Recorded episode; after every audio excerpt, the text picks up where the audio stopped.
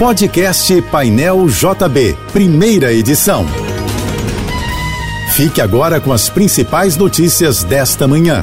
Oferecimento Assim Saúde. Hospitais, clínicas, exames e mais de mil consultórios. Ligue 21025555. Universidade de Vassouras. Formando o profissional do futuro. Acesse univassouras.edu.br. Apoio Soluvan o shopping do seu condomínio. Maior distribuidora de contentores e lixeiras do Rio. A caderneta de poupança teve uma retirada líquida recorde de 103 bilhões e 200 milhões de reais em 2022. O total supera em 191,5% a soma de saques de 2021. Os valores foram divulgados pelo Banco Central. O relatório de poupança do BC apontou que no ano passado, com exceção de maio e dezembro, todos os outros meses tiveram mais retiradas do que depósitos.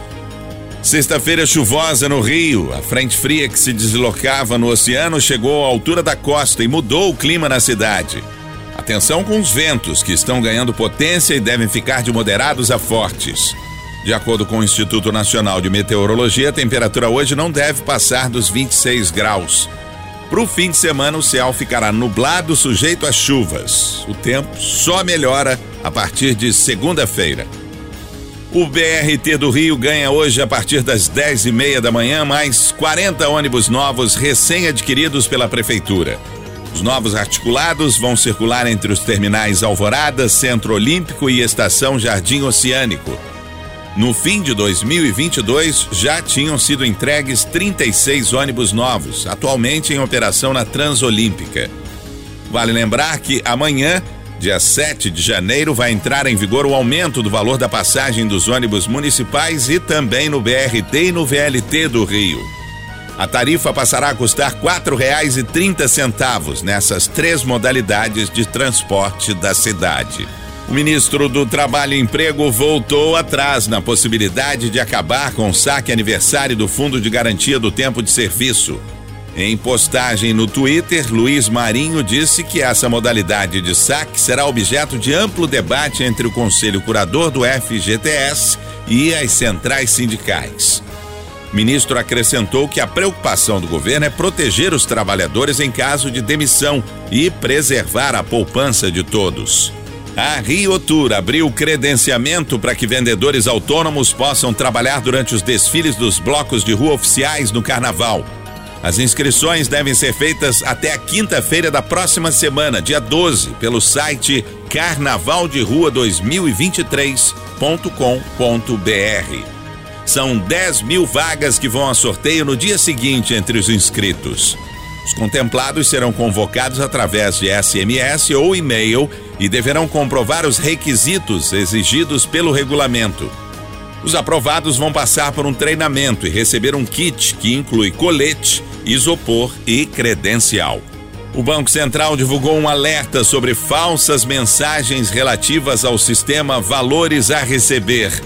A autoridade monetária recomenda uma série de medidas para evitar cair em golpes.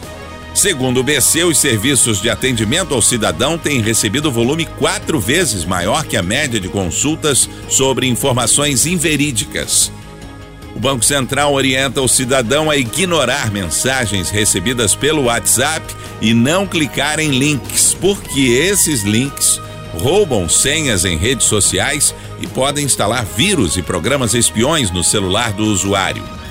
É importante ressaltar que as informações oficiais sobre o sistema Valores a Receber são divulgadas apenas no site do Banco Central e nas redes oficiais do órgão, jamais por aplicativos de mensagens ou SMS. O governador do Rio, Cláudio Castro, anunciou agora pela manhã nas redes sociais que a tarifa dos trens vai continuar em cinco reais durante todo este ano de 2023.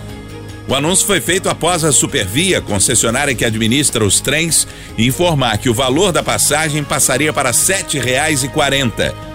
O reajuste foi autorizado pela Agência Reguladora de Transportes do Rio em dezembro do ano passado e leva em conta as taxas de inflação acumuladas nos últimos 12 meses. O governador informou que a tarifa social ferroviária será implantada ainda este mês. Os usuários do bilhete único, os que mais precisam, segundo Castro, também serão beneficiados com desconto. A Prefeitura do Rio anunciou que vai retomar segunda-feira a vacinação contra a Covid-19 para pessoas acima de 12 anos. A retomada está condicionada à entrega de novas doses pelo Ministério da Saúde. A prefeitura tinha suspendido a vacinação da Covid por falta de doses, com exceção das crianças de 5 a 11 anos. O eleitor que não compareceu às urnas no dia 30 de outubro para o segundo turno das eleições gerais tem até segunda-feira para justificar a ausência e não ficar em situação irregular junto à Justiça Eleitoral. Quem não vota e não justifica é impedido de emitir o certificado de quitação eleitoral e pode ficar sem ter como tirar documentos de identidade ou passaporte, entre outras limitações. Hoje, dia 6 de janeiro, acontece a tradicional bênção dos capuchinhos na Basílica de São Sebastião, na Tijuca, zona norte do Rio. A primeira missa foi celebrada às 5 da madrugada e a partir daí as celebrações estão programadas de hora em hora até às 7 da noite. Ao todo serão 15 missas. Para evitar aglomerações dentro da basílica, as bênçãos com água benta estão sendo feitas no pátio da igreja. Frades estão abençoando com água benta as pessoas que vão agradecer e pedir proteção para o novo ano. Você ouviu o podcast Painel JB, primeira edição.